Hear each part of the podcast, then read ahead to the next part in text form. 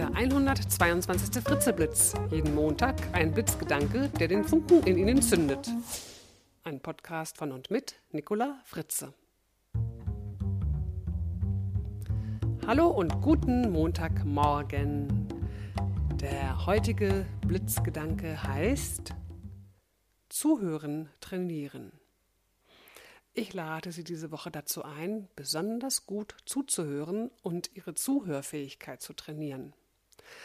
Nach einem meiner Vorträge neulich in München, in dem es unter anderem auch um die Frage ging, ob Männer tatsächlich nicht gut zuhören können, kam ein Herr auf mich zu und fragte, wie man das Zuhören eigentlich trainieren könnte. Es entwickelte sich ein sehr spannendes Gespräch über das Zuhören, das mich für den heutigen Fritzeblitz inspirierte. Tatsächlich ist die Fähigkeit, gut zuzuhören, ein wesentlicher Erfolgsfaktor für die Menschen und natürlich auch für Unternehmen.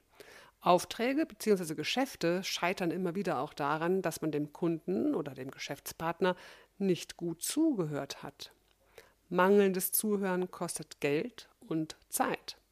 Es führt zu Reklamationen, zu unnötigen Rückfragen, Lieferungen gehen zurück, Meetings sind unproduktiv, es kommt zu Missverständnissen und nicht zuletzt entstehen durch schlechtes Zuhören auch Gerüchte. Manche Menschen empfinden Zuhören wie eine Ganzkörpermassage. Sie entspannen sich und lassen die Worte auf sich einplätschern, während sie ein wenig vor sich hinträumen oder ihre Gedanken sonst wo sind, nur nicht beim Gesprächspartner. Gutes Zuhören ist also alles andere als entspannend. Es erfordert viel Konzentration und Energie Zuhören ist eine aktive Haltung, eine innere Einstellung. Wir müssen zuhören wollen. Das ergibt sich quasi automatisch, wenn wir ein ernsthaftes, also ein aufrichtiges Interesse am Gesprächspartner haben und gerne in seine Welt, in seine Denkwelt eintauchen wollen. Ein guter Zuhörer hat sich selbst und seine Gedanken unter Kontrolle.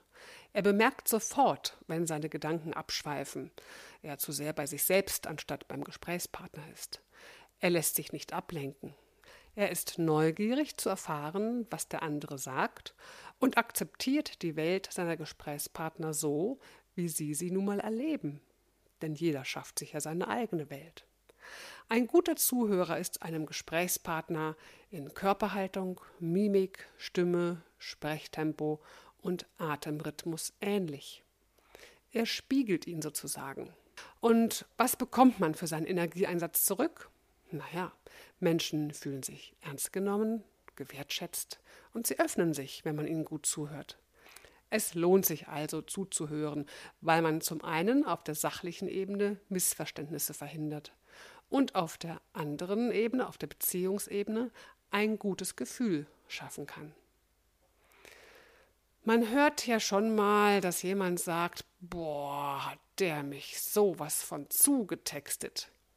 Aber ich glaube, es hat noch kaum jemand gesagt, boah, das nervt, wie der zuhört.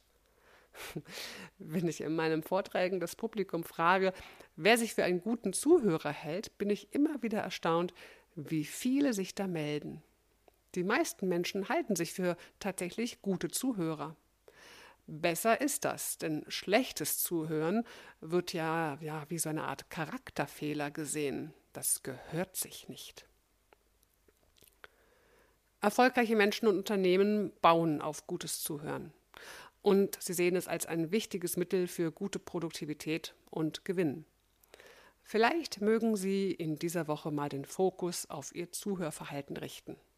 Wie oft lassen Sie sich beim Zuhören ablenken, haben Ihr eigenes Kopfkino, Tagträumen, lassen sich nicht ein auf die Landkarte, auf die Welt Ihres Gesprächspartners oder denken Sie die Sätze zu Ende, die der andere gerade angefangen hat, nach dem Motto, ich weiß schon, was der jetzt sagen will?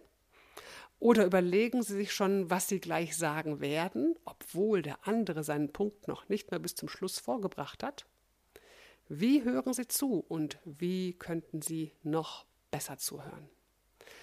Falls Sie meinen Fritzeblitz erst jetzt kennengelernt haben und die alten Folgen noch nicht kennen, empfehle ich Ihnen nochmal in den Fritzeblitz Nummer 76 und 77 reinzuhören denn dort geht es ums Zuhören und um die vier Ohren, mit denen wir zuhören. Und falls Sie die Folge schon gehört haben, aber nicht mehr genau wissen, was es mit diesen vier Ohren auf sich hat, na, dann hören Sie doch auch da nochmal rein, um es zu vertiefen und zu wiederholen. Der Spruch für diese Woche, hören Sie zu oder warten Sie nur ab, dass Sie wieder was sagen können. Ich wünsche Ihnen eine gute Woche. Bis zum nächsten Montag. Ihre Nicola Fritze. Weitere Informationen zu meinen Vorträgen und Workshops finden Sie auf www.nicolafritze.de. Dort finden Sie auch meine aktuellen öffentlichen Termine, wie zum Beispiel der 13. April in der Urania in Berlin mit meinem Vortrag Raus aus der Grübelfalle.